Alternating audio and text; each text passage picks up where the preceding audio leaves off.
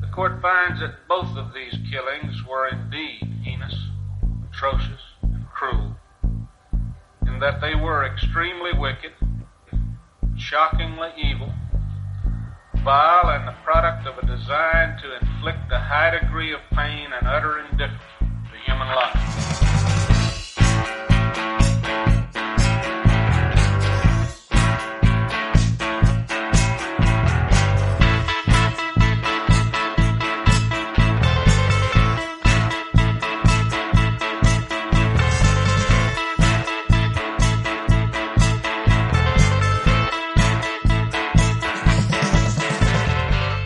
Hola a todos, buenos días, buenas tardes, buenas noches, bienvenidos a una nueva entrega de nuestro podcast Extremadamente Crueles, un podcast en el que, como sabéis, hablamos de crímenes, asesinos en serie y todo aquello que se nos ocurra sobre la marcha. Empezamos.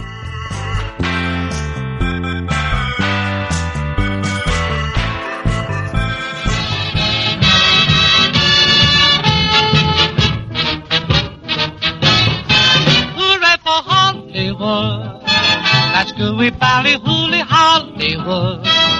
Where any office boy or young mechanic can be a panic with just a good looking pan. And any shop girl can be a top girl if she pleases the tired businessman. Hooray for Hollywood. Hollywood, la ciudad de las estrellas y a veces también de la muerte. Desde su fundación y su gran expansión en la década de 1920, Hollywood ha estado repleto de grandes producciones y grandes escándalos. Hoy demostraremos que ni siquiera los ricos y famosos escapan de la tragedia.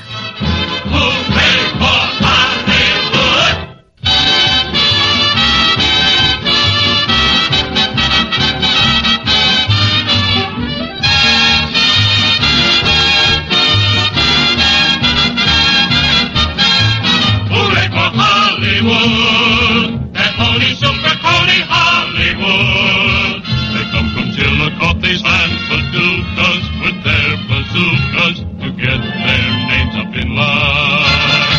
Hola, buenas, hola queridos oyentes, queridas oyentes y sobre todo buenas y a mi, a mi compañera Gema, pero sobre Hola, todo eh, quiero dar una súper, lo siento Gema, hoy tengo que dar la súper bienvenida Sí, claro. a Carmen que nos acompaña por primera vez. Bienvenida Bien. Carmen. Hola chicas. Bien, por fin sale de las sombras. Sí, cual vampiro. Como todo buen equipo hace falta un suplente, así que aquí estoy. Sí, porque María no, hoy no puede grabar, la pobre. Así que, bueno, un abrazo para María. Y a ver, a ver, que no le demos mucho la coña a Carmen. Esperemos. Sí, pero no os preocupéis que Carmen es como nosotras. ¿eh? No, O sí, sea sí. Que, Lo peor. que va a soltar las mismas. Suelo estar en las sombras, pero luego en el chat que tenemos nosotras privado comento igual que todas, o sea que Sí, sí, y mandas, sí, o sea, y mandas maldades que ya, ya, yo, no- yo ya la lista ya no sé ni dónde está. O sea, tenemos para 10 temporadas. Vamos a durar más aquí que el saber y ganar. la gente se va a aburrir de nosotras, no es por nada. Ya te digo, vamos a ser las nuevas Jordi Hurtado. Pero envejeciendo. Sí, sí, sí. Oh, sí, sí, básicamente porque yo ya he envejecido, casi. Pero bueno. ¿Tú cuántos, 25? y bueno, pues eso. 26, 26, Ah, tengo perdón, 26. perdón, perdón. Oficialmente. Y bueno, y bueno, pues bienvenida y sobre todo, hoy Gema, eres quien nos trae el tema de qué se trata hoy. Sí, además hoy, mira, este va dedicado a María porque es momento Garci, porque es de Hollywood, que le gusta a ella, y encima Oh. es un Ibiza Mix, que es de los que hace ella, de varios casos cortitos, en vez de solo uno y soltaros el rollo como hago siempre. Entonces, hoy vamos a hablar, también es uno de los libros de cabecera de María y mío, que se, bueno, podríamos llamarlo un poco Desmontando Hollywood Babilonia, ¿vale? Que es un libro, bueno, son dos libros realmente que se escribieron en los 70 por un tal Kenneth Anger, que ese tipo, que de hecho creo que sigue vivo, debe tener como 120 años aprox. Y ahora que se nos muera cuando gra- estamos grabando y luego como esto se graba antes de que se emita, que se nos muera, ¿qué nos ha pasado? Bueno, eh, pues el Kenneth Anker este eh, siempre vivió en Hollywood, de pequeño era, era extra y tal, entonces bueno, pues siempre como que se conocía todos los cotilleos, pero es más mala que un dolor. Entonces escribió unos libros de cotilleos que básicamente se inventó.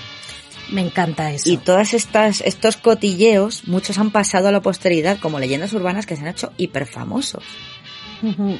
De, de la muerte de mucha gente que dices, pues yo qué sé, de Lupe Vélez. Todo el mundo piensa lo primero de cómo murió en la historia que se inventó Kenneth Anger y luego ya si investigas ves que no. Para quien quiera investigar la muerte de Lupe Vélez, por favor, que sepáis que no acabó con la taza del- la cabeza en la taza del váter. ¿vale? Pobrecito. Entonces, Pobrecita. Ay, Sí, pobre. o sea, eh, la- pero, pero claro, al final lo que se te queda que son las historias de coña. Sí. O sea, las historias estas del Kenneth Anger, que la gente se las cree, el tipo las sigue defendiendo, y, pero claro, luego al final son rumores que no me preguntes de dónde los ha sacado, entonces vamos a ver si realmente tienen algo de verdadero o no, porque hay en algunos que no queda muy claro la cosa. ¿Vale? Entonces nos vamos a ir a Hollywood y que me gusta a mí, a quien no le va a gustar, la, da- la década de 1920. Tu favorita, sí. Claro, he cogido dos de estas historias. Entonces, lo que decimos son historias muy jugosas, pero vamos a ver qué pensáis. Si son, si, que tienen más peso la, la teoría esta del Kenneth Anger de la barbaridad Sí. o lo que puede ser real, porque tampoco se, tampoco queda muy claro, ¿vale? Vale, vale. El primero sería el escándalo de Fatty Arbuckle, que para que nos entendamos, por la, si la gente no lo conoce, bueno, eh, se llamaba Roscoe, que pe- me encanta el nombre, nombre más horroroso, si algún día tengo un hijo le voy a llamar Roscoe, y que se joda. De porno, o sea, de peli porno directamente. Roscoe de vino. Roscoe. Si veis Padre de Familia, cuando muchas veces Peter Griffin hace en las coñas estas de como de los a- de las películas mudas, era básicamente Peter Griffin.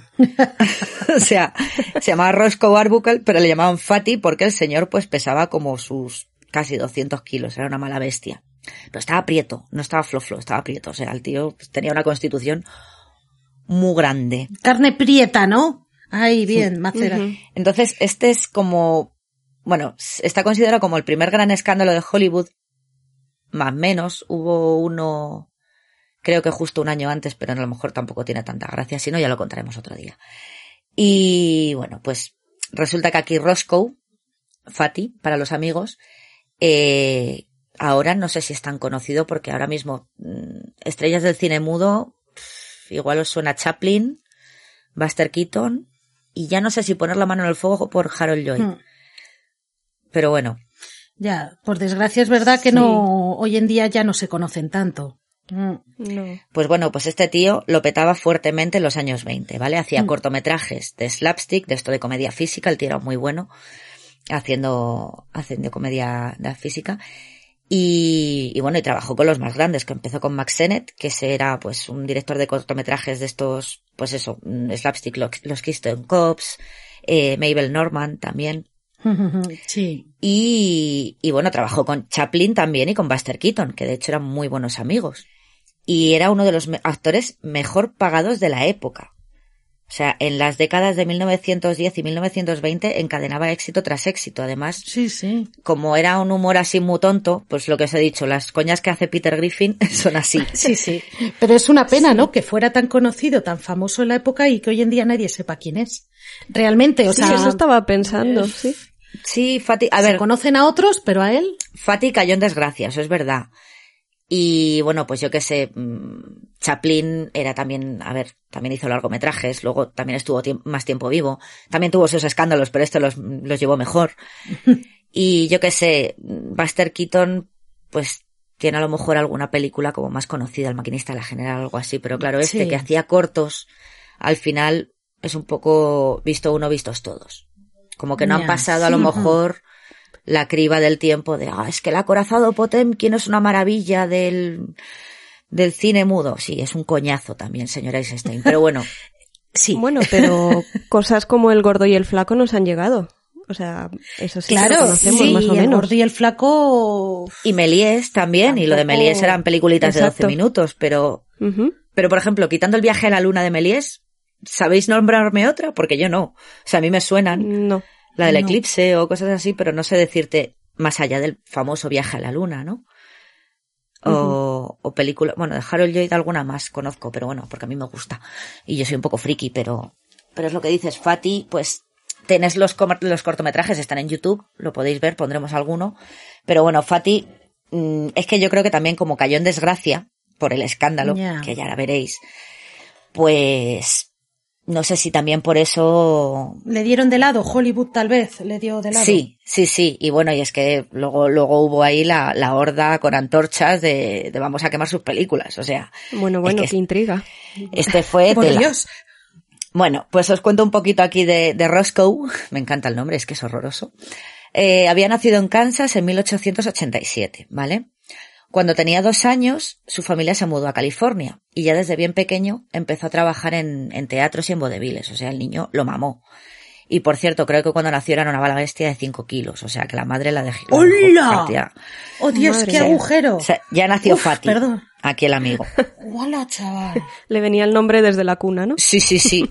También le llamaban, tenían la coña de The Prince of Wales. Claro, porque es el príncipe de Ah, Gales y Wales también es ballena Sí, en inglés. ballena, Entonces ya. le llamaban el príncipe de Gales, el príncipe de las ballenas.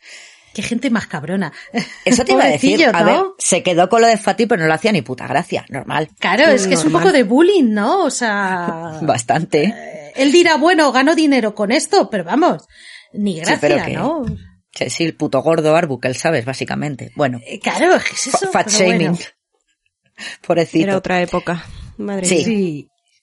Entonces, bueno, la madre, aquí tenemos un poco también, a ver, pobre hombre, no le quiero echar el muerto encima, nunca mejor dicho, pero tenemos un poco también de, de, de checks famosos, ¿vale? La madre falleció cuando él tenía 11 años y el padre, que no tenía buena relación con él, cogió y lo abandonó.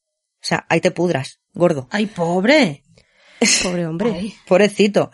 Entonces, claro, el pobre Roscoe, con 11 años, pues se puso a trabajar primero en, en, en hoteles, rollo de, de, pues eso, rollo botones del el niño que te lleva las maletas, tal y cual. Pero bueno, al final consiguió unirse a una troupe de vodevil, porque hemos dicho que ya estaba Fati, pero era como muy, era, era muy, muy ágil. Sí. O sea, debe ser un problema de, yo qué sé, de las glándulas o algo, porque Algo hormonal a lo mejor, sí. sí. Entonces, bueno, en 1908 se casó con una señora que se llama Minta Durfee. Minta. Minta. Que bueno, Minta, como menta, pero con I. Oye, oye, oye. Y actuó con él en, esta Minta actuó con él en alguna de sus primeras películas, ¿vale? Y un año después, en 1909, por fin Arbuckle hizo su primera aparición en el cine, ¿vale? Como hemos dicho, eh, se convirtió en toda una estrella del slapstick, ¿no? De la comedia esta física. Eh, Trabajó con, con Max Sennett. De hecho, sale en alguno de los cortos de los Keystone Cops, que es eh, la típica que son unos policías que van corriendo detrás de uno, ahí que se dan galletas y cosas así. Es que Sí, sí, hay. Sí, os sí, tienen sí. que sonar. Los Keystone Cops os tienen que sonar. Y si no, bueno, pues YouTube y los veis. Y también salió con, en muchas películas con, con muchas estrellas de la época, ¿no? Como hemos dicho, con Mabel Normand, por ejemplo, hizo un montón de pelis. Bueno, cortos, porque realmente eran los two reels, estos que llaman, que eran de dos bobinas, que son, pues eso, corto, cortometrajes, que era lo que al final, al principio la gente era lo que, lo que veía, ¿no? Hasta que llegó el pesado de Griffith con sus tres horas de intolerancia y el nacimiento de una nación, la gente hacía cortos. Entonces, bueno, esto en 1909. En 1914, la Paramount le ofreció un contrato de mil dólares al día. Toma ya. Guau, eso es muchísimo para la época. Sí, es mucho Bueno, dinero y ahora. ahora. también. Eso te iba a decir yo, que me den a mí mil dólares al día, pues imagínate en 1914. Guau, eso es, O sea, eso es flipa. tremendo. Pero es que tú, espérate, porque esto en 1914, vale, mil dólares al día. Pues es que resultó tan lucrativo para ambas partes, o sea, se les dio tan, se les daba tan bien las películas de, de Fati, que en 1918 le ofrecieron otro contrato de tres años por tres millones de dólares. ¿Qué dices? Uh, O sea, a millón por año. Ostras. Dios mío. O sea, que luego está, eh, ahora mismo está olvidado, pero Fati Sí, sí, era un... estaba, estaba bien, bien Mm, untado sí, en su de- momento. Se hizo de Iba a decir que era un pez gordo, pero me estoy dando cuenta que igual no es lo mejor. Era, era, vamos, era la ballena Creo- varada, el pobre hombre. Creo que es la, la expresión, la mejor expresión que puede haber en el podcast. Era un pez gordo. O sea, Totalmente. Es maravilloso. Además, A ver, no sé, Perdón, pero no sé lo que viene ahora. Mm, Tengo un poco de miedo, pero hasta ahora Fati me da mucha ternura. Y me alegro de que triunfara porque tuvo una infancia mm, de mierda, básicamente. Ah, que sí. A No ver. sé qué hizo luego, ahora nos contarás, pero hasta ahora, hasta este punto, me da esta ternura, fíjate. Claro, no, sí, sí, sí. El problema de Fatty es que eh, yo me creo más la versión de Fatty que la, que la versión de Kenneth Anger en este, en este caso, ¿vale? En, en el Vale, siguiente vale. ya veremos, pero en este yo me creo más la de Fatty. Pero bueno, mm, vamos a ver. Total que bueno, eso, 3 millones de dólares, eso de 1918, o sea, que no sé cuántos millones de dólares de ahora serán. Una burrada. Pues creo que era como más de 50 millones o algo así. Wow. O sea, un- una barbaridad. Sí, sí, sí. Vamos, que estaba ahí, Fatty estaba ahí con Elon Musk y con el de Amazon, con el Bezos. Ahí, ahí. que es eso. Se podía comprar Twitter si quería. El Jeff Bezos de los años 20. Total, pero engordo. Y Fatty tenía pelo. Que creo que el Bezos está calvo, ¿no? Está calvo, sí. Sí. Un poquito, bastante. Bueno, Fatty estaba en la cima del mundo, aplastándolo. Y a todo esto, claro, pues con tanta pasta, pues ¿qué haces? Aparte de comer, para mantener tu silueta. Pues el señor tenía una colección de coches hechos a medida, porque claro, es que estaba como estaba y no entraba. Ay, pobre. Claro, pero... Entonces pero el tío Pobrecito. se hacía los coches a medida y tenía una colección de... A ver, suerte que podía. Claro, Sí, es sí, que él podía. Yo quiero ver esa colección de coches, por favor. O sea, la voy a buscar en cuanto terminemos. ¡Qué Pues eso, eso, eso lo tengo que buscar, porque a ver si hay alguna foto por ahí o algo. Pero bueno, su colección de coches a medida, casoplón en Hollywood, evidentemente, y sobre todo lo que tenía era eso, la admiración del público, porque era pues el favorito de todos. Además, pues eran películas que las podía ver toda la familia, ¿no? Como al final era una comedieta de estas así tontas, pues te llevabas a los niños y los niños lo pasaban en grande con Fatty también. Sí, sí. Bueno, pues aquí ya llegamos a el meollo de la cuestión, ¿vale? A ver qué os parece, Fati. El fin de semana anterior al Labor Day, el Labor Day es el día del trabajo que tienen en Estados Unidos, que no es el 1 de Mm. mayo, sino que es el primer lunes de septiembre. Es un poco como el Día de la Madre, el, día, el primer lunes de septiembre en lo que caiga. Bueno, pues resulta que en 1921 era el 5 de septiembre, ¿vale? Vale. Pues el fin de semana anterior, justo a ese, a ese Labor Day, que era el, que el lunes era 5, pues el sábado era 3, viernes 2. Fati y varios amigos cogieron uno de los cochazos estos hechos a medida de, de Fati y cogieron y se fueron a San Francisco. ¿Vale? Si ahora tardas como 4 o 5 horas, imagínate en la época. Se debieron tirar todo el puto día metidos en el coche. No me lo quiero ni imaginar. Pues y por la carretera ahí. Dios, qué viaje y qué calor y qué sudor. Por la carretera vieja, exactamente. Y Sí. con coches bastante más lentos. sí. Claro, imagínate que irían a, a, a 80 por hora máximo, ahí Fati y, y tirando de Fati. Pobre hombre, estamos haciéndole un body shaming aquí que te cagas, pero es que sí, era- me está dando mucha pena este hombre, pero es verdad que él actuaba vendiendo su cuerpo, o sea, es decir, o sea, él estaba vendiendo su cuerpo. Claro, sí, sí, él explotaba, esto es como el culo de la Kardashian. Sí, ahí está. O sea, la gracia que tenía el pobre hombre, a ver que a él no le hacía gracia, pero bueno, te ha tocado este cuerpo, es con lo que explotas, eres, eres Fati. Sorry. Sorry about it. Con lo que explotas. Eh, ya veremos hablando de explotar.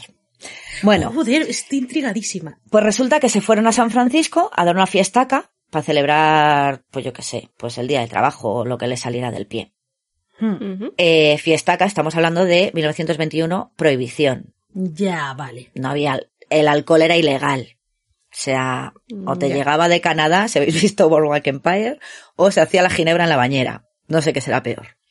Uf, Eh, bueno, pues se alojaron en un hotel que se llama St. Francis y cogieron tres habitaciones que estaban contiguas en el piso 12. Eran la 1219, la 1220 y la 1221. Ujú. Eh, la 1220 era como una especie de saloncito que estaba en- comunicada por las otras dos, ¿vale? La, o sea, la 1220 era la de en medio. Tenía como dos puertas hacia los lados que ya daba a dos suites que eran dormitorio con baño incluido hmm.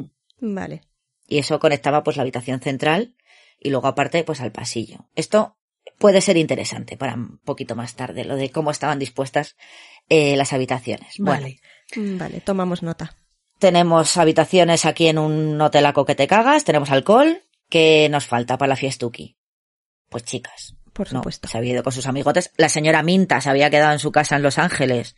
Hay apenas, yo me voy con mis colegas de finde a San Francisco, chavales. Bueno, pues invitaron a unas cuantas chicas y entre ellas había una que era modelo diseñadora y actriz, era mocatriz la pobrecita, perdón.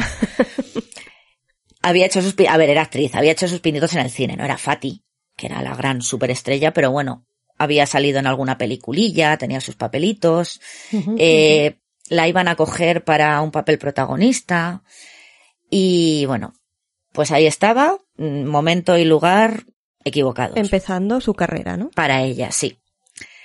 Eh, la chica se llamaba Virginia Rapey. Eh, se escribe rape como violación en inglés.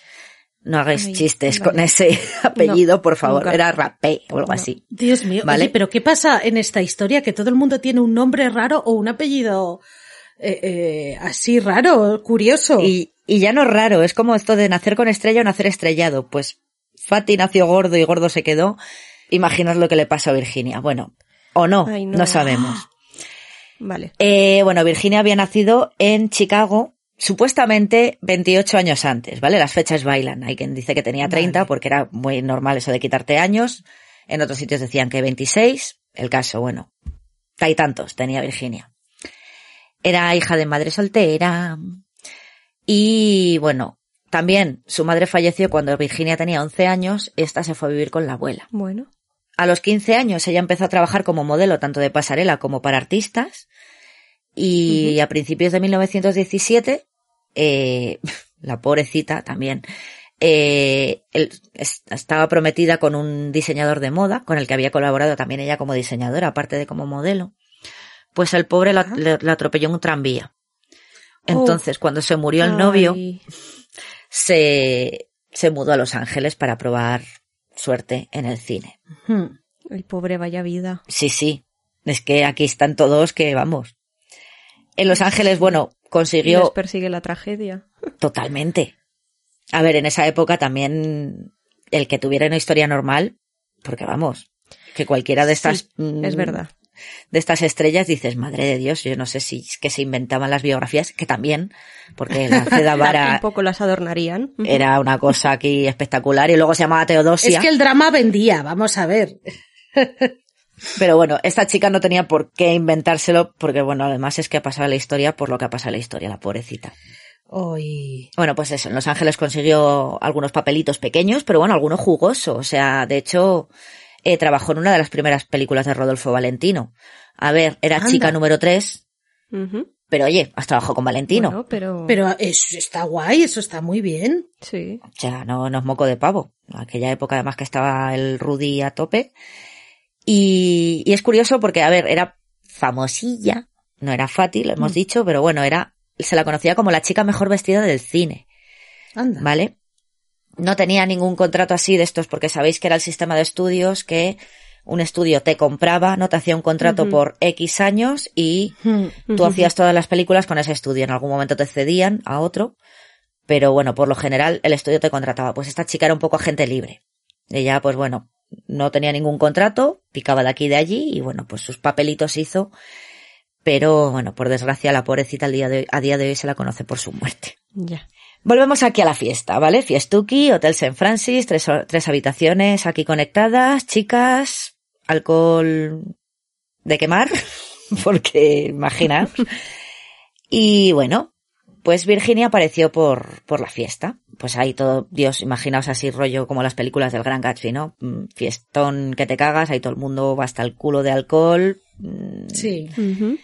Y bueno, alcohol, drogas, que de aquella también nos olvidamos que la cocaína era una cosa de andar por Sí, casa. sí, estaba a la orden del día, ¿no? Por eso, y, y la heroína y todo. O sea, que aquí, ahí debía haber de todo, pero bueno. Ya. Pues total, eh, Virginia, eh, en esto, en medio de la fiesta, de repente apareció, bueno, empezaron a oír gritos desde la suite, eh, era la, la 19, me parece. Desde la suite que ocupaba Fati, ¿vale? En la que dormía Fati. Empezaron a oír gritos y bueno, según una testigo, vieron que, estaba tirada en la cama, ah, como arrancándose la ropa medio desnuda y gritando, bueno, depende de las fuentes, eh, me muero, me muero, ¿ha sido él? O me duele, me duele que se sepa que ha sido él. Vaya. Pero... ¿Pero la encontraron sola ¿Pero qué eh, pasó? haciendo todo eso? Hay versiones que dicen que Fati salía de la habitación y de hecho, bueno, su- supuestamente, según el de Hollywood Babilonia, salía de la habitación y le, y le dijo a una, en plan, o se calla o la tiro por la ventana. ¿Cómo? Pero Vaya. tampoco estábamos ahí, con lo cual, porque es que la testigo mm, tiene sus cositas, ¿vale? La que contó estas cosas, ¿vale? Bueno, el caso Mm, Vale. es que la pobre estaba muerta de dolor, porque luego también decían que cuando se emborrachaba le daba por quitarse la ropa. Pero bueno, el caso es que estaba tirada en la cama, retorciéndose, Ay, pobre. y con unos dolores en la zona baja del vientre horrorosos. Uf. El caso es que, pues como debían estar todos como, como las grecas, pues Sí, a nadie se le sí, ocurrió sí. llevar a la pobre Virginia a un hospital. Pero, Ay, la dejaron ahí. pero por mucho que estés de fiesta, borracho, lo que quieras, Ya, eh, no sé. Pero que se A- pensaron. Algo no me cuadra. ya, pero si No te sé. pillan de fiesta con el alcohol era ilegal. Ah, claro. Ah, La poli. Amiga. Se te caía el claro, pelo. Claro, ahí está el tema. Ajá. Entonces, ¿qué hicieron? Llamaron al médico del hotel, que debía ser médico como yo, y lo que le dio fue morfina, para calmarle los dolores. Y, y ya. Y la dejaron ahí. Y ya está, y ahí te quedas y yo sigo de parranda aquí con mi, con mi sol y sombra, o con lo que tomasen, con el gin tonic, Pues con nada. pepino. O sea, cojonudo todo, vaya.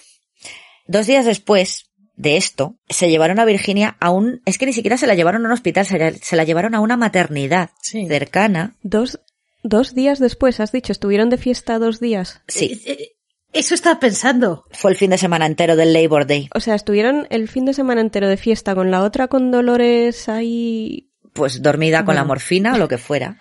¡Qué flipe! Claro, pero la morfina hace efecto unas horas. Le tendrían que estar reaplicando morfina. Pues, pues Entiendo, eso. madre mía. Madre mía. Que pero que no pare la fiesta, chavales. Onda. No, no. Las prioridades, en fin. Y bueno, pues, claro, es lo que dices. Después de dos días de agonía Pobrecita. en esa maternidad, porque no era un hospital, era un hospital, era una maternidad, básicamente, murió de peritonitis. Anda. Ay, ay, pobre. Claro, la cosa es, la peritonitis también, bueno, vino agravada por el tema de, estabas bebiendo alcohol de quemar, básicamente, porque es que a saber qué alcohol estaban bebiendo. Mm, ya. Y es que tenía la vejiga rota. La vejiga. ¡Ay, por favor! ¿Cómo? Vejiga rota, con lo cual, peritonitis, con lo cual, muerte. ¿Vale? O sea, casi nada. Vale, uff. Sí, ahora, ahora vamos a hablar sobre esto porque aquí es lo- donde viene, claro, es todo un poco raro, ¿vale? La cosa es la vejiga rota, peritonitis, muerte. Eh, Virginia está, de hecho, está enterrada en el cementerio de Hollywood Forever en, en Los Ángeles, está muy cerquita de Jane Mansfield, prácticamente al lado. Pondremos foto de la tumba. Pobrecita, fuimos a verla. Carmen y Sí, yo. Yo fui buscándola y le hice una foto a la tumba. Y la conozco de esto, porque yo no he visto ninguna película en la que salga la pobre Virginia Rape, que no rape. Bueno, hasta aquí todo correcto, ¿vale? Mm, algo ha pasado con tu vejiga, te ha dado una peritonitis del copón, has palmado. Perdón, tengo que decir que, que en este momento estoy recordando Los Simpson. No sé si, si vosotras son los oyentes os acordáis del capítulo en el que Abe Simpson, el abuelo, le revienta la vejiga porque no le dejan ir al baño. Es que me estoy imaginando que le ocurre algo así a la chica, a la pobrecita que le explota o algo. Ay, pobre. Ay, espe- espero que no. Claro, Espero que no sea por Uf, eso. ahora vienen las teorías de por qué tenía la vejiga así o por qué la peritonitis, ¿vale? Sí. Pues bueno, mm, en primer momento, pues un accidente, algo ha pasado ahí, ella ya a lo mejor ya venía, es verdad que hay fuentes que dicen que ya, ya venía con la vejiga un poco tocada porque había tenido muchas cistitis, eh, también había tenido, también se dice que había tenido algún aborto y que de aquella pues mm, como abortabas, como abortabas con la percha, sí, pues Exacto. Eso es. mm, la habían dejado hecho unos zorros eso y por algún sitio salió. El caso es que, bueno, aquí viene lo gordo. Eh, Perdón por la broma. Me salió sola. Vale, no había hecho la conexión. hola. Vale. Ya he vuelto. Pues la prensa amarilla, ya. quedaos con el nombre de William Randolph Hearst, el señor Hearst, hablaremos después de él, pues eh, se enteró de lo que había pasado en la fiesta de Fatih Arbuckle. Porque no olvidemos que, pobrecita, pero era una fiesta de un señor muy, muy, muy famoso. O sea, como si te pasa Vale. ahora en la gala del Met o algo así. Total, que empezaron a saltar, a, a brotar testimonios y, y, bueno, inventos, pues como champiñones. Claro, la prensa amarilla inventándose pues como el Daily Fail hoy, pues lo que tenía Hearst en la época. Sí, sí. Y claro, la que, una de las más famosas, que es la que cuenta Kenneth Anger en Hollywood Babilonia, es que, aquí viene la cosa, Fatty se encontró a Virginia borracha en su habitación. Porque lo que hemos dicho, las habitaciones laterales tenían baños, pero la del medio no, la del medio era como un saloncito. Entonces, Fatty iba al baño y se encontró a Virginia tumbada en su cama. Vale. Total, que dijo, esta es la mía. Se le tiró encima y o bien la violó y con el peso que tenía y que decían que estaba bastante bien dotado, la reventó. Ahí no. ¿Cómo, cómo? Espera, espera. ¿Te refieres a que estaba bien dotado? O sea, Eh, sí, ¿te refieres al cuerpo en no general o Ah, al, al pequeño ah. Fatty que tenía entre las piernas. Ay, qué horrible. Pero bueno, de todos modos, mm, si, si se te tira encima un tío de 200 kilos haciendo el salto del tigre, Me lo creo más que lo otro. pues Sí, sí. tampoco, Claro, si ya o sea- tienes la vejiga un poco tocada, no debe ser muy buena idea. No lo Eso sé. es. Porque por muy bien dotado que esté, quiero decir. Ya. mm, Para llegar a la vejiga. Pero bueno, Pero bueno, sí. dejémoslo ahí. No sé cómo paseo la peritonitis. No. Y la otra versión, que esta es la, es la peor, es que la peritonitis fatal esta la causó una violación con A. Un trozo de hielo. Uf. Que luego también dicen, lo del hielo debió ser verdad hasta cierto punto porque luego también hay versiones que dicen que Fatty lo que hizo fue ponerle hielo encima para intentar calmarle, cal- ah, calmarle el dolor. Pero bueno, o con un trozo de hielo así a modo de dildo mm, a lo bestia, o B, con una botella. Uf, no, No, que todos sabemos no. qué pasa con las botellas. No, no, no, no, no. Oh, Hay diferentes versiones. Qué horror. No, no.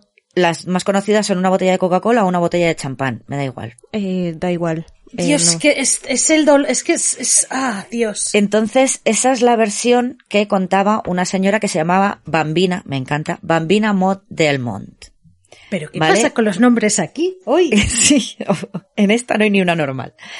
Eh, pues supuestamente aquí la señora Bambina supuestamente había acompañado a Virginia a la fiesta. Virginia no la conocía de, la conocía de dos días antes, ¿vale? Pero luego se erigió ella como gran amiga de Virginia Rappe aquí. Y claro, supuestamente esta fue el testigo que escuchó a Virginia decir me duele, me duele, que vio a Fati salir, Sí. que, que vio, que le oyó decir lo de como no se calle, la tiro por la ventana. Y bueno, ¿qué pasa? Que esta señora, pues, eh, las malas lenguas dicen que no pudo enterarse porque estaba en la otra habitación, en el baño de la otra habitación, montándoselo con uno. Entonces, vale. A ver, es una fiesta. es- Claro, claro. feliz que estaría ella, ¿no? O sea, Entonces, bueno, claro, estaba literalmente en la otra punta de las tres habitaciones, ¿vale? Porque hemos dicho que los Mm. baños estaban en los laterales y no en la habitación de en medio, que supuestamente es donde deberían haber oído a Virginia quejarse. Ya. Eh, de todos modos, eh, Delmont no testificó en los juicios contra Arbuckle porque tenía antecedentes por extorsión. Anda. Entonces, ¿nos fiamos de ella o no?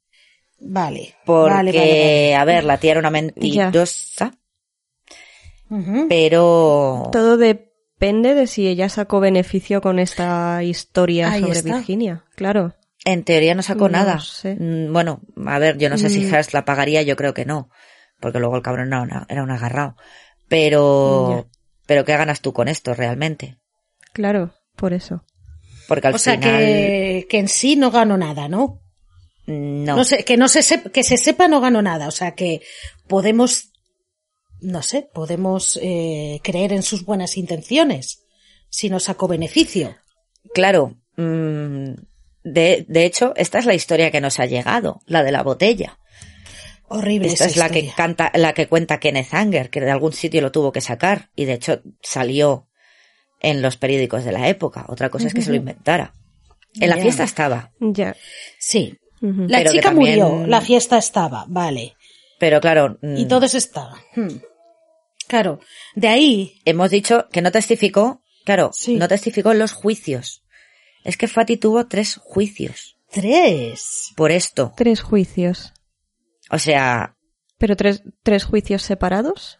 sí, tres juicios seguidos de que no le encontraron no culpable las tres veces, pero le, le Sí. seguían, eh, le seguían acusando por, por el asesinato. Sí, sí, sí. O sea que, Anda. pero bueno, no solamente con Fati, o sea, luego también la opinión pública también se ensañó con Virginia, o sea, aquí había para todos. Que si había tenido muchas cistitis y mm, varios abortos y por eso tenía aquello como lo tenía, que si tenía una enfermedad venérea, que luego también el Kenneth Anger dice que el muy cabrón decía que le iba pegando las ladillas a medio estudio. Pobrecita. O sea, Ay, a mí esto me da mucha pena, esta chica. De verdad. Y además, sobre todo eso, claro, una chica que trabaja en el cine tenía que ser ligerita de cascos. Es como, Ya. bueno, o no, No necesariamente. ya, pero de aquella, Exacto. Ya. Ya. Una ya. pelandrusca. Siempre asumían. Exacto. claro. A ver, Ay, pobre. la opción más plausible es que tuviera la vejiga ya tocada por lo que fuera, cistitis, infecciones, lo que sea, y que el alcohol de quemar este que debían estar bebiendo, pues debía ser una combinación ya de, pues fatal. Y luego, si te duele y te meten morfina y te esperan dos días, pues claro, Ya. Claro, no te llevan al hospital, no te atienden, pues claro, al final Exacto. ahí te revienta todo. Si es que pobrecilla. mm. Es así. entonces, sin Qué necesidad agonía, de, pobrecita. claro, sin necesidad de meter ninguna botella por ningún sitio, eso ya era mortal de necesidad. Pero bueno, lo que decimos, la pobrecita murió, pero a Arbuckle le cayó la del pulpo. Eh, le encarcelaron, o sea, es que estuvo encarcelado en San Francisco. ¿Así? Y hasta que se le esculpó oficialmente, os digo, tres juicios. Wow. Que es que le querían juzgar por asesinato. O sea, no por homicidio involuntario, no, no, asesinato. Sí, sí, sí, pero claro, Directamente. no había pruebas tampoco, o sea, Claro, no hay pruebas más que lo que te están contando, pero entonces, ¿por qué? O sea, porque yo puedo entender, pues por a lo mejor un homicidio imprudente, por omisión de socorro o algo de esto, porque estabas borracho y, y pasaste de la chica que se estaba muriendo, hmm, pero asesinato. sí, sí, Eso es sí. que le debían dar algún tipo Es de credibilidad a lo de la botella o la violación o... A mí lo de tres juicios tan claramente contra este señor, sin pruebas sustanciales y que acabara en la cárcel, me suena a chivo expiatorio. No sé por qué. Sí. Alguien que le Pues quería... Que ser. hubiera alguien por detrás manejando, no lo sé. Sí, igual sí, no, sí, puede pero ser. me parece sospechoso. Sí, es que de hecho pasó a ser un apestado. Exacto. O sea, fue encarce- encarcelarle y bueno, la gente, claro, es lo que os he dicho, la gente que era aquí el gordito favorito de las familias, que hemos dicho antes, ¿no? Eh, la gente hacía piquetes en los cines. Quemaban ¿Ah, sí? las películas, iban con antorchas y quemaban las películas, de, quemaban el celuloide y, y hacían piquetes en los cines que, los cines que proyectaban películas de Fatih Arbuckle. O sea, la gente se volvió en su contra a lo bestia. Por otro lado, normal, sí. con las cosas que cuentas que salían en la prensa. Claro. Normal.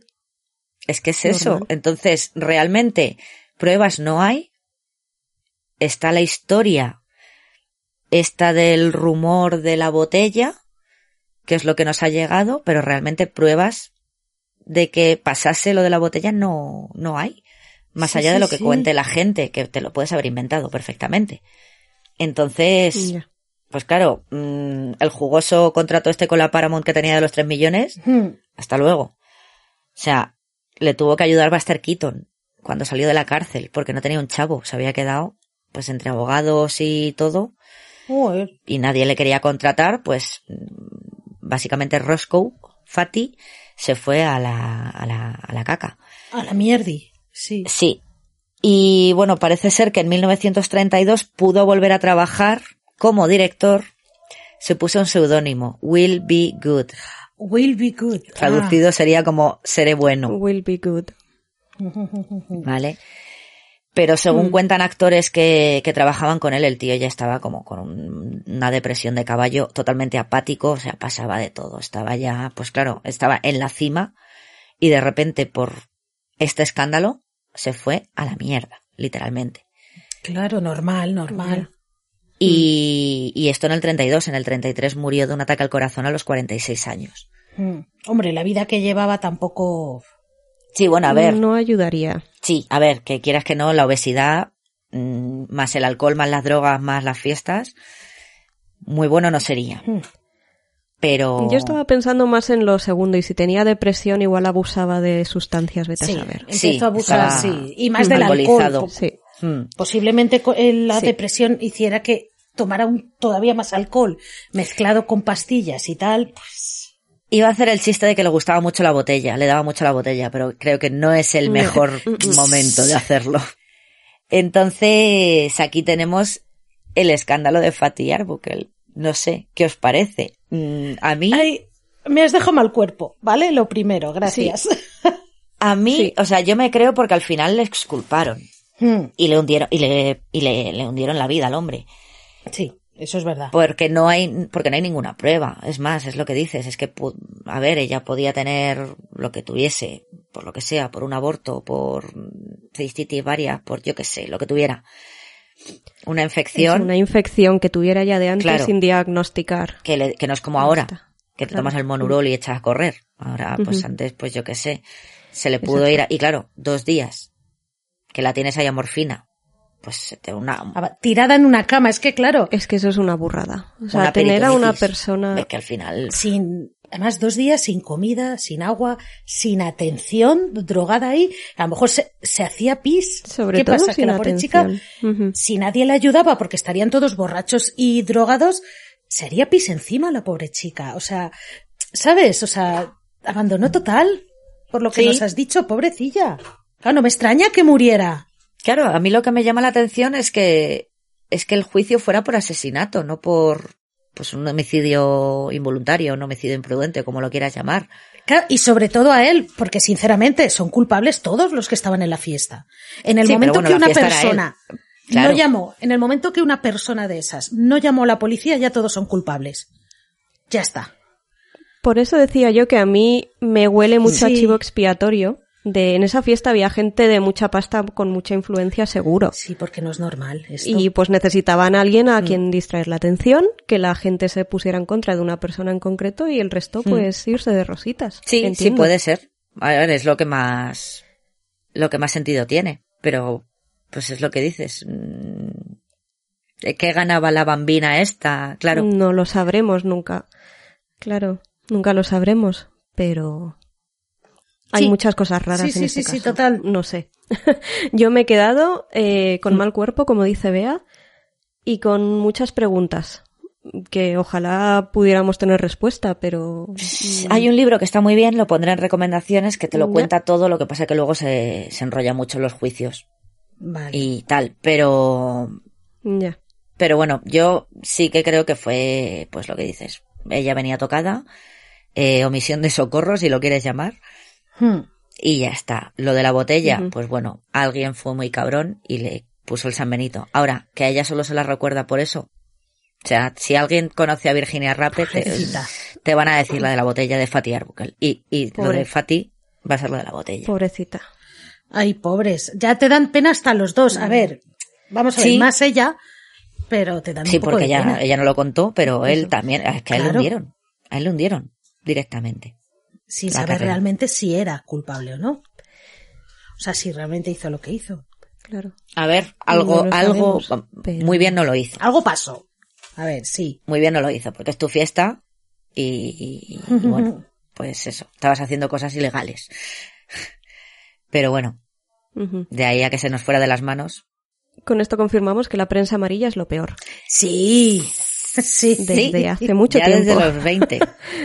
O sea, Es es, increíble que la prensa amarilla, en vez de ir a mejor y que, y decir, no, viendo que la prensa amarilla es tan mala, vamos a intentar luchar contra ella. No, no, se ha vuelto peor, ¿eh? Ostras. Sí, sí, no, el, el Daily Fail, bueno, si esto ya empezó con Hearst y, bueno, empezó con Hearst seguramente antes, pero Hearst era, era un mal bicho de mucho cuidado. Y además me alegra que hagas esa pregunta, bueno, no, que lo introduzcas porque, claro, vamos a seguir hablando de William Randolph Hearst. O sea, Sí, este sí, señor sí. se estaba, en el 21 se frotaba las manos con el escándalo de Fatty. En 1922, es que los años 20 en Hollywood eran la hostia. Un director de cine director y productor William Desmond Taylor, se lo cargaron en la puerta de su casa a tiros. Uh, Otra muerte sin eso. resolver. Otra muerte sin ¿Se sabe resolver. por En algún momento, si queréis, hablamos de ella. sí, ¿Vale? sí, sí. Y en 1923, eh, el actor Wallace Reid muere por sobredosis. Tuvo un accidente en un rodaje, le dieron morfina, se hizo adicto, se hizo Vaya adicto y mientras estaba en desintoxicación, tacata, overdose. Oh, vale. O sea, tenemos tres años ahí a tope de power de, y en el 20 también se murió la Olive Thomas. Bueno, bueno, una cosa. ¿Qué pasa? Que en 1924 le salpica la mierda directamente a William Randolph Hearst, Vale, vale, el de antes. Sí, sí, sí. Mm, Bueno. el señor Karma El Isavich. karma. Pero claro, este tiene pasta y hace Sí. un poco lo que quiere. Aquí, segundo caso. La muerte de Thomas Innes, ¿vale? Eh, este señor, Thomas Innes, fue un director, bueno, empezó como actor, ¿vale? También fue director y productor de cine que nació en 1880. Según el Kenneth Anger aquí en Hollywood, Babilonia, pero bueno, y en otros sitios he visto que se le conoce como el padre del western. Pero bueno, realmente ya había películas de western antes de que él empezara a hacerlas. Lo que pasa que él pues sí que sentó a lo mejor las bases de lo que viene siendo el western ya moderno, ¿vale?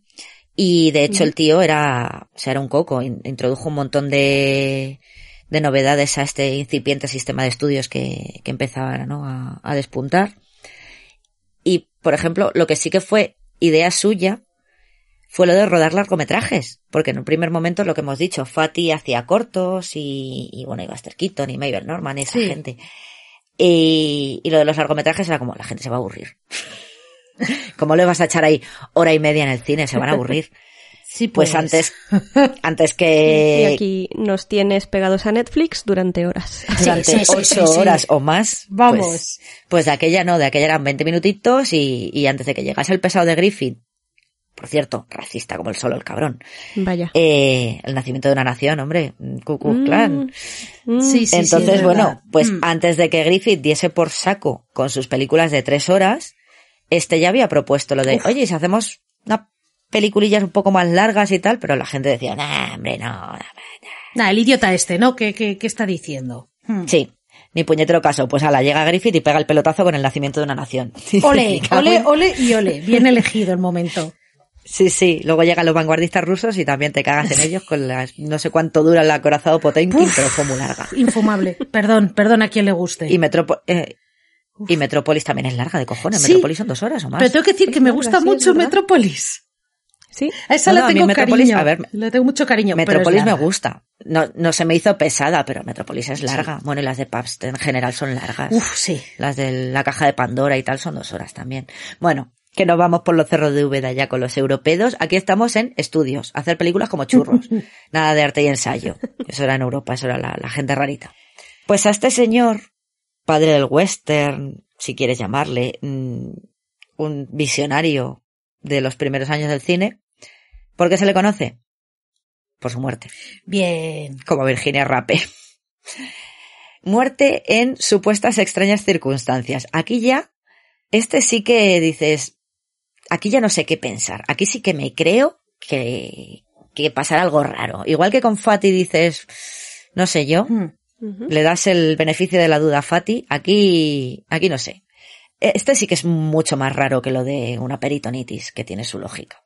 Uy, a ver. Bueno, intriga. pues en 1924 este señor va, va a cumplir 43 años, 44, perdón. Estaba en lo más alto de su carrera, o sea, tenía, tenía un estudio, le llamaban Innsville.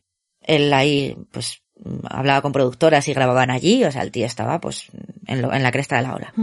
Bueno, pues una supuesta indigestión le, le causó un ataque al corazón mientras estaba en una fiesta del, en el yate de aquí del señor William Randolph Hearst. Vaya. ¿Vale? Qué casualidad. Bueno. Una indigestión te da un ataque cardíaco. Sí, sí, en un yate, en una fiesta. Mm. Puede ser, puede En una ser. fiesta de Hearst. En una fiesta de. Hay gente que le ha dado ataques en el gimnasio, así que yo no digo nada. Sí, no.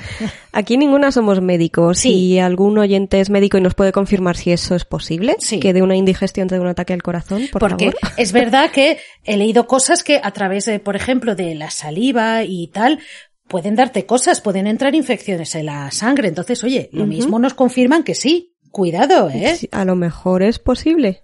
No lo sé. A mí me suena un poco raro. Además, teniendo en también. cuenta que la de la indigestión al infarto pasaron como dos minutos aprox. Ah, Ya, decir, vale. Eso no es ya, que- vale. Ese no dato son nos dos faltaba. días. Claro, no son dos días de agonía, Ya. sino que es un poco de, ay, que me duele la tripa y que me da un patatús. Vale. Entonces, bueno, a ver, yo, yo no estaba allí, vamos a ver qué, qué pasó, pero bueno. Eh, aquí la muerte de este, pues también objeto de especulación, toda la que quieras y un poco más. Hombre. Se ha hablado de asesinato por celos, ¿no? Mm. Y bueno, misterios varios. Causa oficial de la muerte, lo que hemos dicho, ataque cardíaco. Pero, bueno, hay varios testigos, incluida su viuda, que corroboraban que, que bueno, que el pobre tenía, le, le daban de vez en cuando apechusques al corazón, pero bueno, nunca nada serio. Puede ser, no sé. Pero bueno, desde que el señor Kenneth Anger lo contase en Hollywood Babilonia, nos pasa como con la botella de Fatty, que no nos creemos lo del ataque al corazón. Ya. Y En es que este no, caso- esta vez, Ah, perdón. no, no, sí. Digo que en este caso es lo opuesto, ¿no? En el caso de Virginia lo exageraría para vender más y en este caso como le salpicaba a él, ¿no? Pues ataque al corazón. Efectivamente, Ah. amiga, esa es la cosa. Que aquí te salpica la mierda a ti. Entonces, a ver qué haces. Ya, ya, ya. Hmm. Entonces, ¿no querías sensacionalismo? Pues toma dos tazas. Karma is a bitch, Hearst. Eso bueno, es. Vamos a ver cómo, cómo sucedió aquí la cosa. La verdad es que es bastante cortito. Pero bueno. Eh, hemos dicho que Thomas Ince tenía un estudio de grabación, el famoso Innsville, este, bueno, era el tercero que tenía, creo.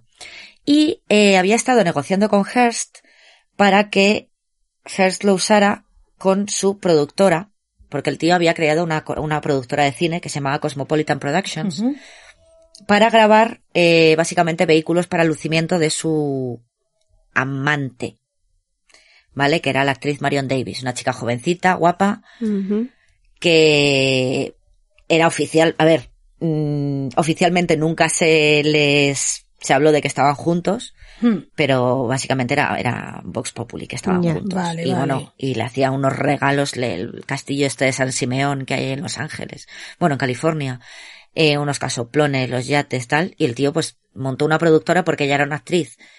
A ver, sinceramente no he visto ninguna película de Marion Davis, no puedo decir si es buena o mala, pero decían que era una actricilla del montón. Era muy Mm. guapa. Entonces, claro, pues como la Paramount no te da un, Ya. un contrato de 3 millones de dólares, pues te las hago yo, Cari. Vale. Que ya para eso tengo yo mis milloncejos aquí. Qué romántico. Ay.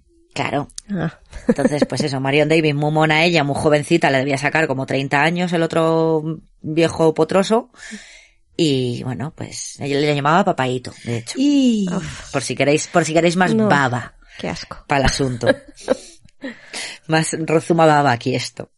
Bueno, pues eso, Hearst había empezado a hablar con, con para, pues eso, para, para grabar alguna pinícula para Marion, con Marion, perdón, en, en Innsville.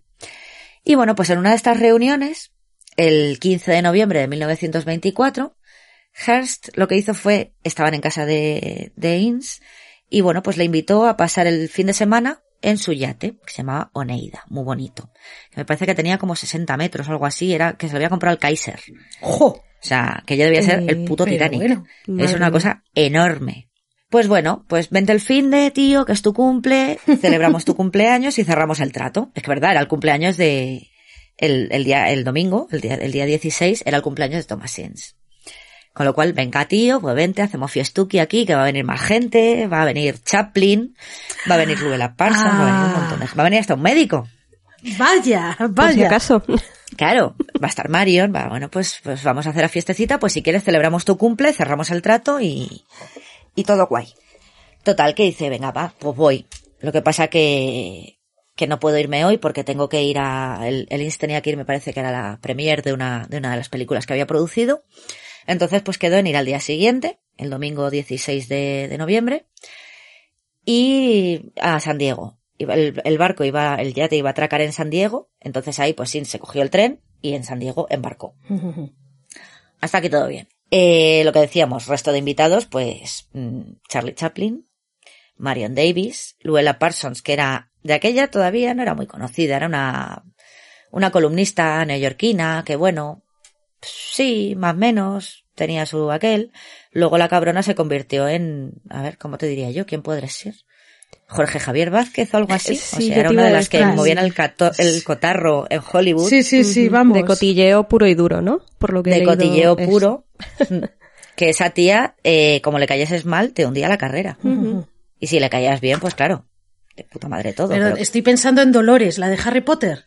No, Ah, era- no, sí, no, un Rita, Rita así. Skeeter, perdón, Rita Skeeter, la Eso, la periodista. estoy pensando en, sí. en esa, en Rita Skeeter. El Dolores era la, en la, la del la- ministerio, sí. la Miranda, la rubia esta, ¿no? La Miranda, ¿cómo se llama? Ay, No sé Miranda cómo se llama la actriz. no me acuerdo, no me acuerdo. O sea, soy muy mala para los nombres, ya lo sabéis. Pues, bueno, en la época había dos. Estaba Luella Parsons y estaba la Hedda Hopper, que eran las dos malas, malas, malas. O sea, periodistas de cotilleo puro. Además han salido en un montón de películas Sí. haciéndolas. Bueno, pues estaba esta, que de aquella vivía en Nueva York, todavía no, no era la celebridad en la que se convertiría después. Y bueno, pues total, ahí subió Insa al barco, todo guay, cena, ahí con marisco, con alcohol. Mmm, alcohol. Eh, Volvemos bueno. al tema del alcohol, sí. Claro, claro, porque seguimos, seguimos con, con la prohibición. Eh, y bueno, pues parece ser que a Thomas Ince la cena no le sentó bien. Mm. Porque supuestamente también decían que tenía úlceras. Ah, Y pues no sé yo, el alcohol con las úlceras, ¿qué tal va? uf, ya Pues no, mal. no, no, no, uf, menudo. Nada de lo que has dicho es muy digestivo. No, o sea. Ni marisco, ni... Pues ahí el problema, Hostia. indigestión al canto. ya. Pero ¿qué pasa? Indigestión al canto, lo que hemos dicho, menuda indigestión. Tuvieron que llevarse a Ince corriendo a un hospital, o sea, tuvieron que atacar el barco, cogerlo, llevárselo corriendo. Llamaron a su mujer, a su médico personal, pero ya no se podía hacer nada. O sea, Ince murió de camino a, a su casa. Por lo menos a este le llevaron al hospital. Sí, sí, claro, pero por la cuenta que te trae. Eh, porque claro, bueno, esta es la versión oficial, ¿vale? Indigestión fatal que te da ataque al corazón. Perdona, ¿qué edad has dicho que tenía cuando se murió? 43 era era justo su cumpleaños. Vale, pues estaba hecho una Estaba celebrando ¿eh? su Sí, también. Lo de las úlceras y el corazón también y este no estaba Sí. Fati, este estaba normal. Ya, pero... Y dices, bueno, Fati a lo mejor podría tener algún problema. pues, Ya. Pero bueno, este señor pues nunca había dado ningún ningún escándalo ni nada, nada más que muriéndose. Ahora me la lías cuando te mueres, cabrón. pobrecillo. Pues claro. Causa oficial de la muerte en el certificado de defunción. A ver. Infarto. Vale. Hasta ahí todo bien. ¿Qué cuentan las malas lenguas? Pues que no sé si sabéis que Chaplin era un poco putón verbenero. Ya, vale. Charlie venga. Chaplin era un pendón desorejado que mm, novias de 15 años, mm, dejaba embarazada a otra y se iba con la otra. Eh, bueno, era un poco putero aquí el señor. Las cosas como son. Al César lo que es del César. Sí, sí, sí. Era un grandísimo director, actor, todo lo que quieras, pero era, mm, como hombre, dejaba bastante que desear Charlie Chaplin. Pues, ¿qué pasa? Que Hearst tenía la mosca detrás de la oreja porque creía que estaba intentando ligarse a Marion Davis. Ah.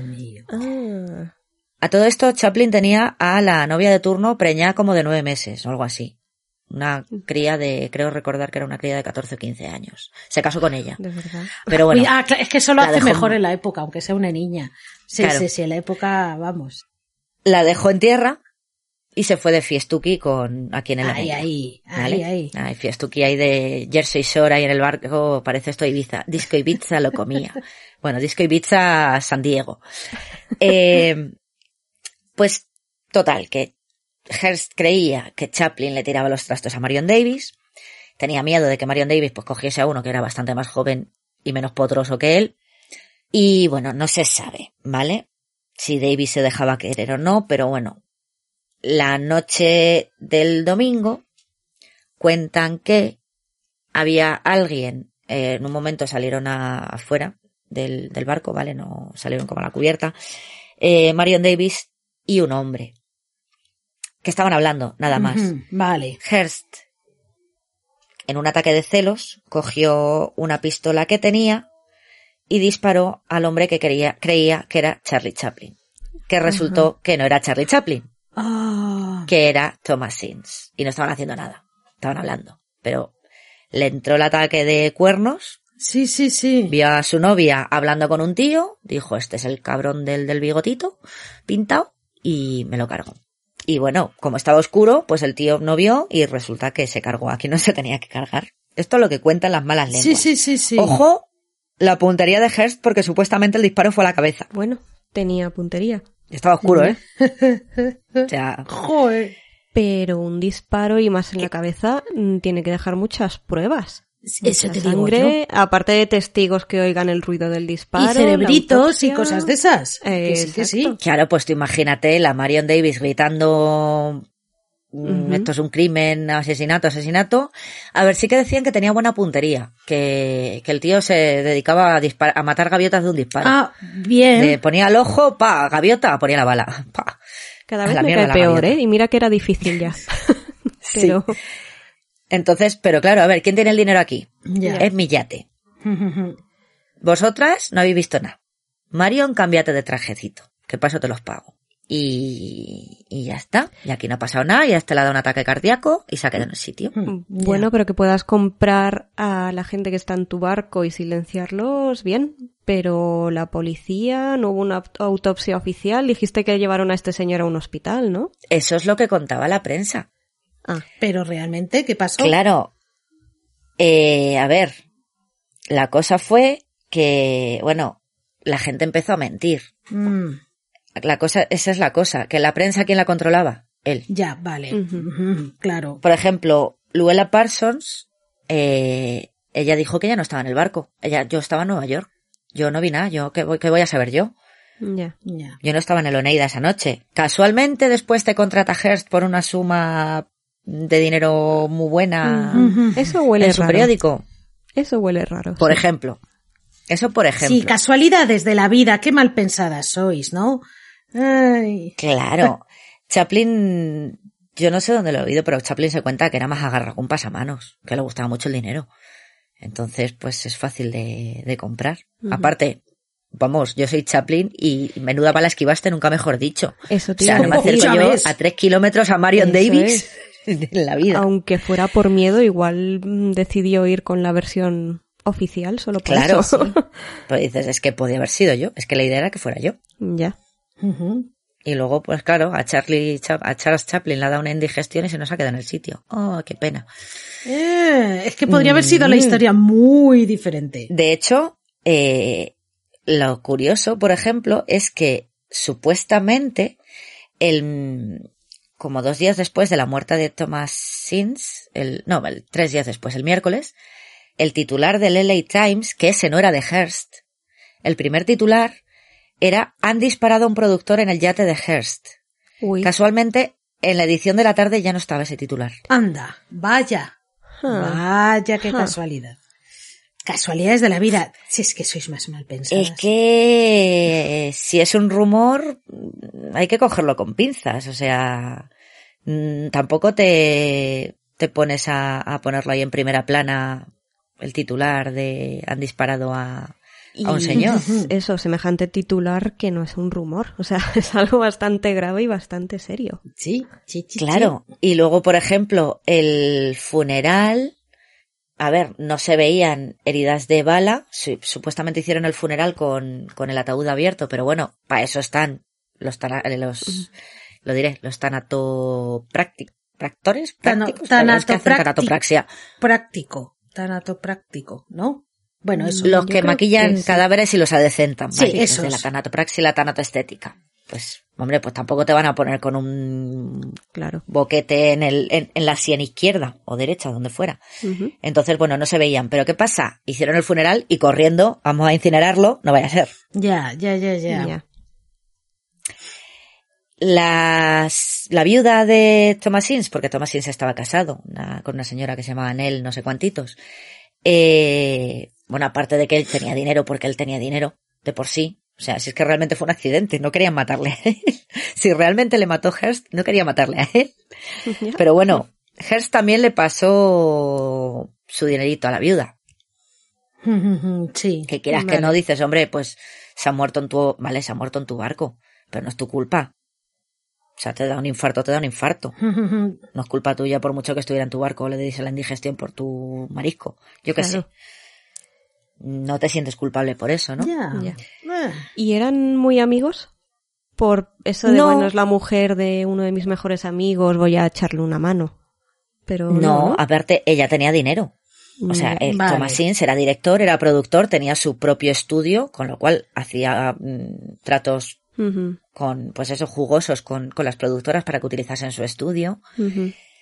Eh, el tío que tenía, a ver, no tendría tanto dinero como Hearst, pero... Pero no se quedó la pobrecita viuda en la calle desamparada, No, no. no, no, Tenía no, su para nada. camita hecha, ¿no? La, la pobre señora, ya que perdió al marido, Claro. por lo menos tenía su hogar y tenía su, su forma de mantenerse.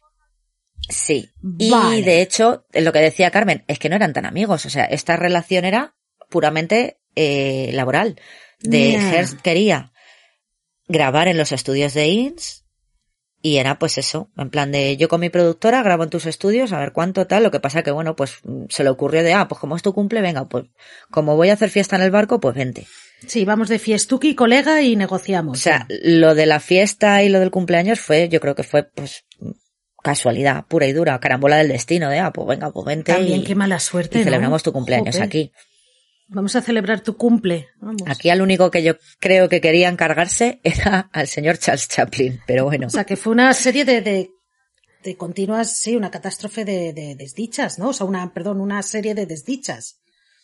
Al final. Sí, sí, sí, o sea, no- fue todo pues el... Estar Un poco en el karma is a lugar- bitch. Eso, en el lugar equivocado, en el momento equivocado, y pues te ha Y- tocado. Y parecerse a Chaplin, no sé. Y pues no se parecía. Tendré Bueno, que a ver ver. las fotos, a ver. Porque vamos, Sí. pobre hombre. Bueno, bueno, a ver, estaba, eh, estaba oscuro, quiero decir. Pues bueno, pues tú ves un hombre ahí hablando con esta, pues ya está, es el. Claro, y, ¡Ah! y la moda de la época era bastante homogénea, sobre todo de los Sí. hombres, ¿no? Sí, eso Me es verdad, imagino. sí. O sea, no, no Sí, debía ser muy difícil de- confundirlos. Mm, De Thomas Inser es una que sale con una gorrita, la pondremos en el blog y tal, pero vamos, tampoco. Era un tío como muy normal. Como no, que no tenía nada, no era Fatty Arbuckle el que decías, vale, es Fatty. Sí, sí, Eh, sí, sí. Porque era más ancho que largo. Ah, pues pobre hombre. Entonces, claro, aquí ya, ¿qué opináis? ¿Indigestión fatal o fue William Randolph Hearst? Aquí me creo la teoría, pero porque no solamente la ha dicho Kenneth Anger, sino que la, la ha dicho más gente. Y de hecho os lo voy a, en las recomendaciones porque eh, tenemos aquí un momento universo de extremadamente crueles, de que hay una conexión. Aquí, entonces, ¿indigestión fatal o fue un disparo? Mm. Yo, según has empezado a contar la historia, me inclinaba hacia el infarto por lo que has dicho de que él ya tenía antecedentes de algún susto con el corazón, que tenía úlceras, o sea, el, el señor muy sano no estaba. Podría perfectamente haber sido un infarto. Pero ya cuando has empezado a contar eh, eso, lo de los celos, el dinero a la viuda, la otra que de repente no estaba en el barco y luego se va a trabajar para Hearst, no sé. Sí, Y No todos callados como putas. Todos. Ahí hay muchas cosas que huelen mal. Claro, el problema es el después, no el antes, porque si no hubiera habido esa serie de coincidencias de te contrato aquí, te doy el dinero allá, a lo mejor hubieras dicho, Eso oye, pues es. mira, sí. Pero es que son muchas cositas, no sé, muchas coincidencias que dicen, "Ah, está comprando el silencio a alguien. Mm, Claro. Y sabiendo la clase de rata de dos patas que era Hearst, porque era malo, Exacto, Eh. eso porque era un también. bicho. Eso también. Entonces, ¿qué? Es Porque igual que Fatty dice, bueno, pues no sé, pues se le fue la mano en la fiesta. Tampoco era malo intrínsecamente el hombre, no le había hecho daño a nadie, hasta que supuestamente sepamos. se lo hizo. Que sepamos. Sí, sí. Eso es. Que sepamos, pero bueno, que hasta el famoso escándalo con. Virginia Rappe, no. Ya. Fatty era. Sí, no hizo nada así escandaloso ni nada hasta ese momento. Sí, y si lo que dices, que sepamos, y si no lo, bueno, pues no lo hemos sabido, pero Hearst, que sabes que es que encima era un puto buitre carroñero. Sí, sí, Eso. sí. Que te lo crees, ¿no? O sea, Que- te crees que sí, que ha podido matar. Sí, por lo que dices Carmen Savage, pues has estado aquí rapiñando en, en la mierda de Fatty Arbuckle, en la mierda de William Desmond Taylor, en la mierda de toda esta gente desgraciada, has estado vendi- ven- vendiendo eso. Pues mira, te ha tocado. Sí, pero le A sale bien. haces. Lo que pasa que claro, claro, Eso. Eso iba a decir que No lo le ha malo es que tocado. encima, mm, eso, no, le tocó, no le afectó realmente. No, Pasó en su barco, pero o lo supo tapar muy bien o no tuvo realmente repercusiones para su carrera, ¿no? No, de hecho, bueno, yo creo que, eh, o sea, que ahora mismo Hearst está, o sea, se le recuerda para mal. Se le recuerda como eso, como una rata, como un buitre carroñero. Pero no- si él, él murió con dinero. Nadie tiene buen recuerdo de él. Exacto, él vivió Sí, sí, bien. Es como si yo muero, muero rodeada de millones, que los demás me recuerden como una arpía, me da igual. O sea, yo vivo rodeada de millones, o sea. Y si era mala persona, pues le da igual lo que piensen de él, porque al final es, será de esas personas que decían, da igual lo que digan de ti, sea bueno, sea malo, lo importante es que hablen de ti. Sería de esas personas, seguro. O simplemente era malo. Ya y ya está. está. Ciudadano Kane, la película de Ciudadano Kane, supuestamente se inspira en él, Ole. Ah, sí. No lo sabía. en, en, en Hearst. Y dicen que lo de Rosebud era como que llamaba a la vulva de, Ay, de Marion Davis. ay no, qué desagradable. Eso es lo que dicen. No lo sé. Eh, Orson Welles no le tenía mucha estima, porque bueno, las recomendaciones que os iba a hacer, bueno, una era el libro este de Fatty Arbuckle, que se llama Room 1219, habitación 1219. Bueno, luego, como siempre, títulos de estos larguísimos, The Life of Fatty Arbuckle, The Mysterious Death of Virginia Rappe, and the Scandal That Changed Hollywood. Bueno, pues eso, la vida de Fatty Arbuckle, la misteriosa muerte de Virginia Rappe y el escándalo que cambió Hollywood, de un tal Greg Merritt. Ese libro está bien, dices, ahí sí te crees a Fatty. Pero qué pacha. De recomendación de Hearst, tengo la película que creo que no se ha traducido al español, se llama The Cat's Meow, el maullido del gato. Es una película de 2001. ¿De quién? De Peter Bogdanovich, alias el novio de Dorothy Stratton, que luego se casó con su ¿Ah, hermana sí? pequeña, que se murió hace poco el hombre. Oh. Que se murió hace nada, el pobre hombre, el director.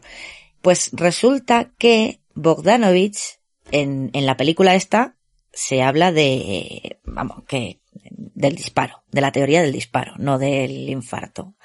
Eh, de hecho, la que hace de Marion Davis es Kirsten Dunst, Hmm, y el que hace de Thomas Ince es Cary Elwes, el de La princesa prometida. me encanta este hombre. El inglés este rubio que sale en, pues ese es el que hace de Thomas Ince.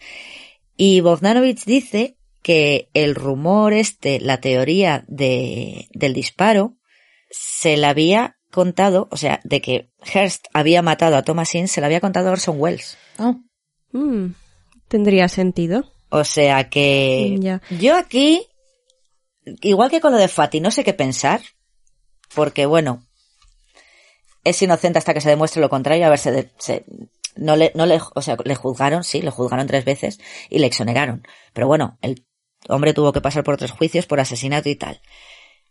Pero yo lo de Hearst me lo creo, que le pegas un tiro y que luego dijera, ay, le ha dado un infarto. Sí, yo, ahora que has hablado de Orson Welles, creo que hace poco leí que precisamente Orson Welles tuvo problemas con Luella Parsons, que trabajaba para Hearst, si no me equivoco, Ah, amiga. y que intentaron enterrar la película de Ciudadano Kane. Que intentaron que no se proyectara, intentaron que fuera un fracaso. Ah, sí. Pues, ¿por qué? Hace poco ¿Por lo qué? leí y ahora pues todo cobra sentido. Pues mira, Claro, sentido. porque era sobre Hearst y lo que dicen, a ver, yo lo de Rosebud ya no lo sé, yo sabéis que siempre me quedo con los peores rumores, pero lo de que es sobre Hearst sí, lo de Ciudadano Kane sí.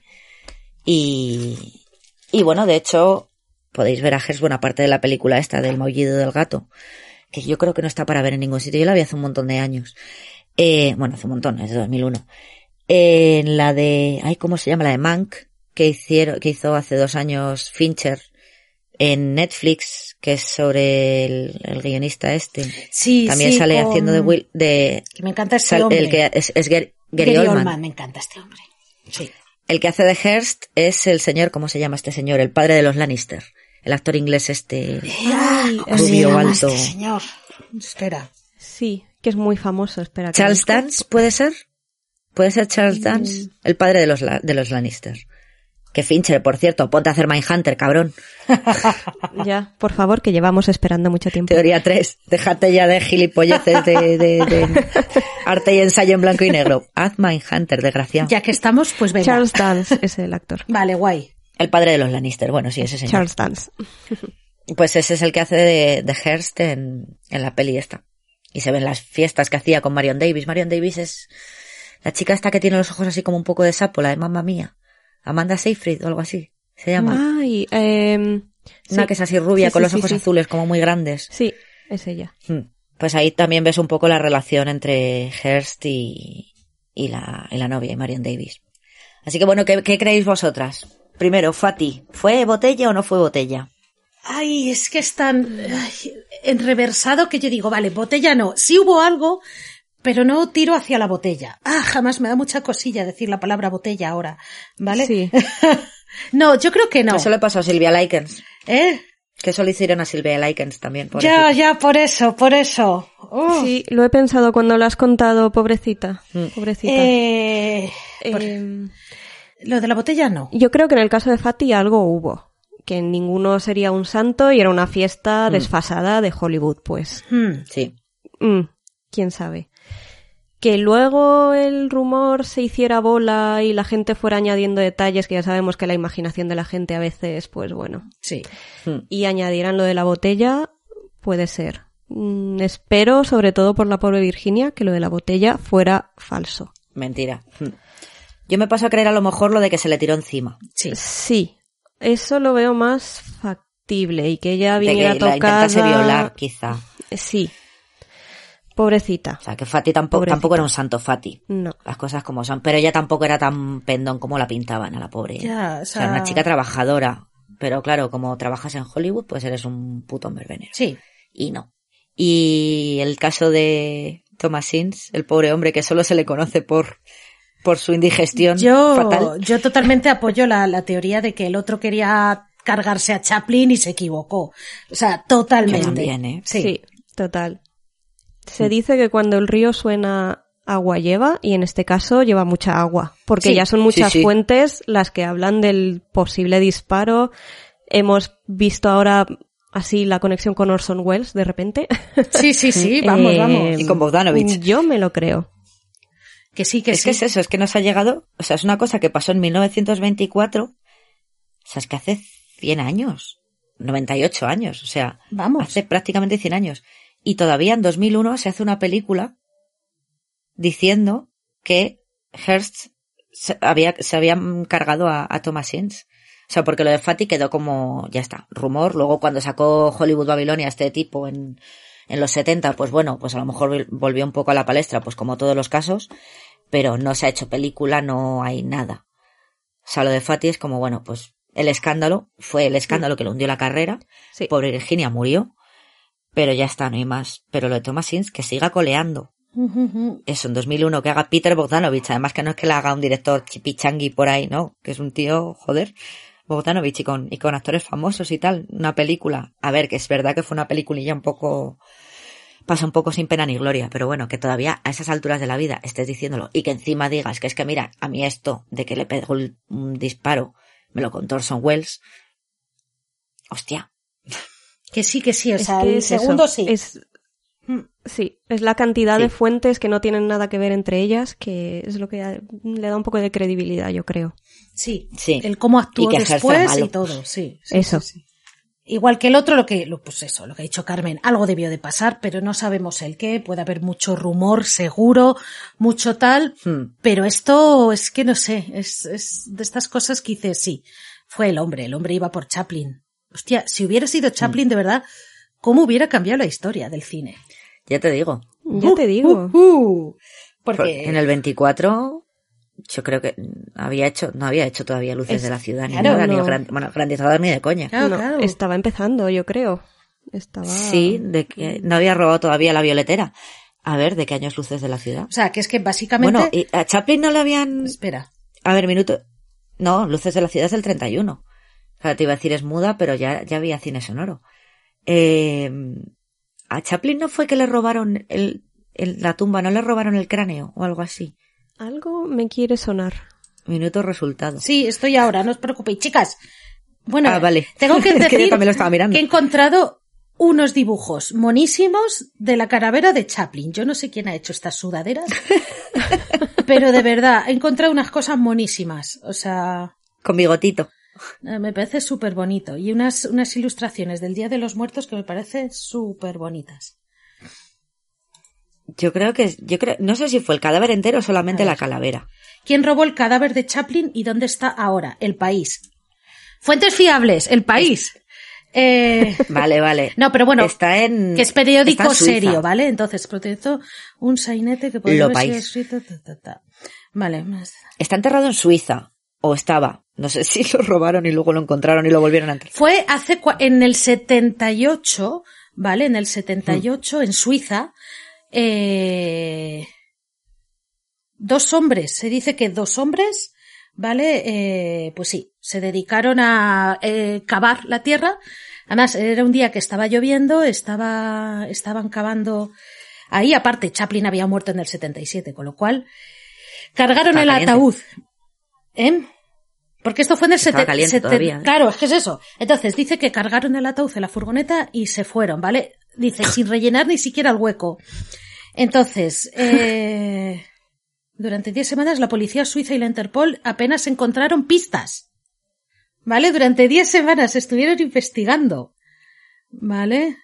Uno de los vástagos, ta, ta, ta, recuerda que nadie... Pobrecitos, los hijos recibían amenazas y cosas así, falsas, como salió esto Uy. en la prensa y eso. Ta, ta, ta, ta, hubo muchos rumores de que habían sido nazis, antisemitas, ta, ta, ta. ¿Qué?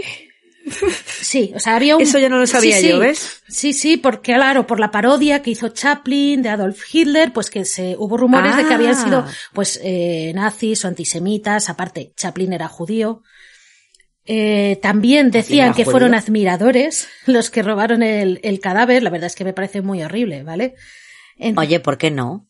entonces, eh, resulta que quien robó el cadáver de Chaplin eran ladrones, pues según dicen aquí, de poca monta, ¿no? Pues no, eh, no eran buenos, no eran buenos. Entonces, pidieron un rescate que incluso se pusieron a regatear el precio del rescate. Atención, ¿vale?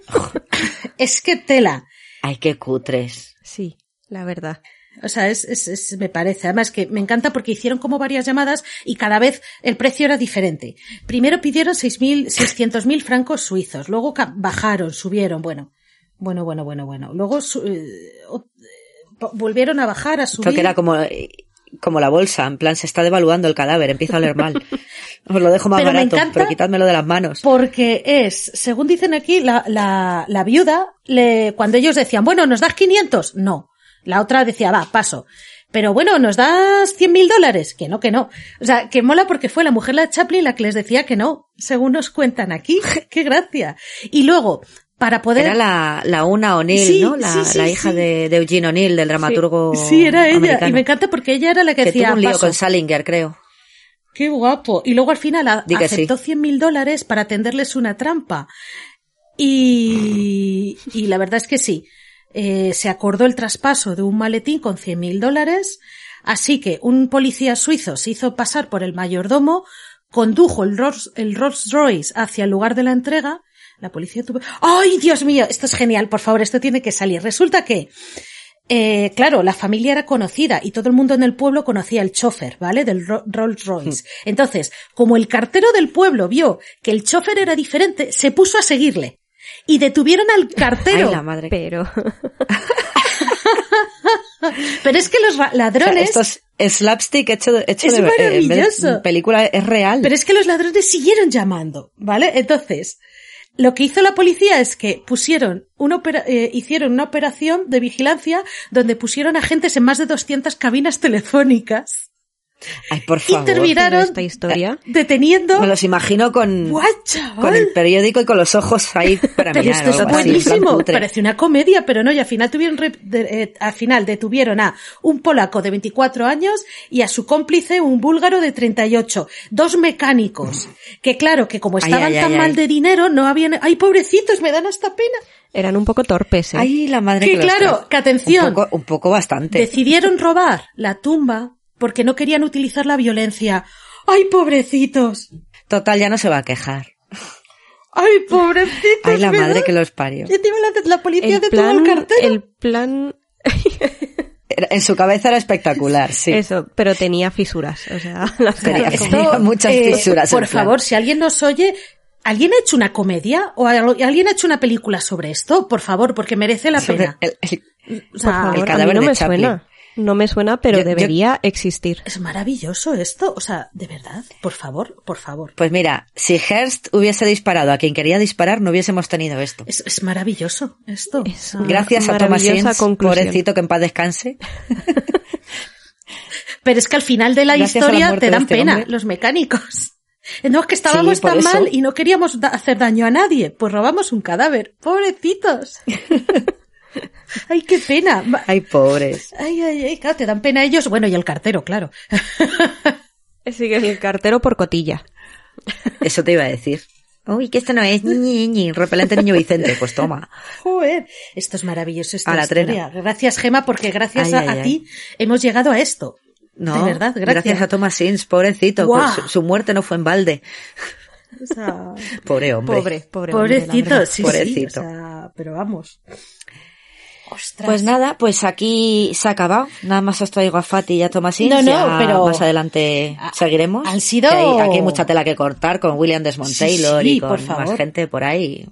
Y Lana Turner con el estompanato y toda esta gente. No, sí, aquí en Hollywood hay mucho, hay mucha mierda. Y que lo que traes es potente. Es potente porque, vamos, hemos aprendido un montón hoy. Un montón. Sí, además pondremos, mira, para que la gente vea los, los cortos de Fati, que seguramente habrá en YouTube. Sí. Los de Peter Griffin, que a mí me gustan mucho.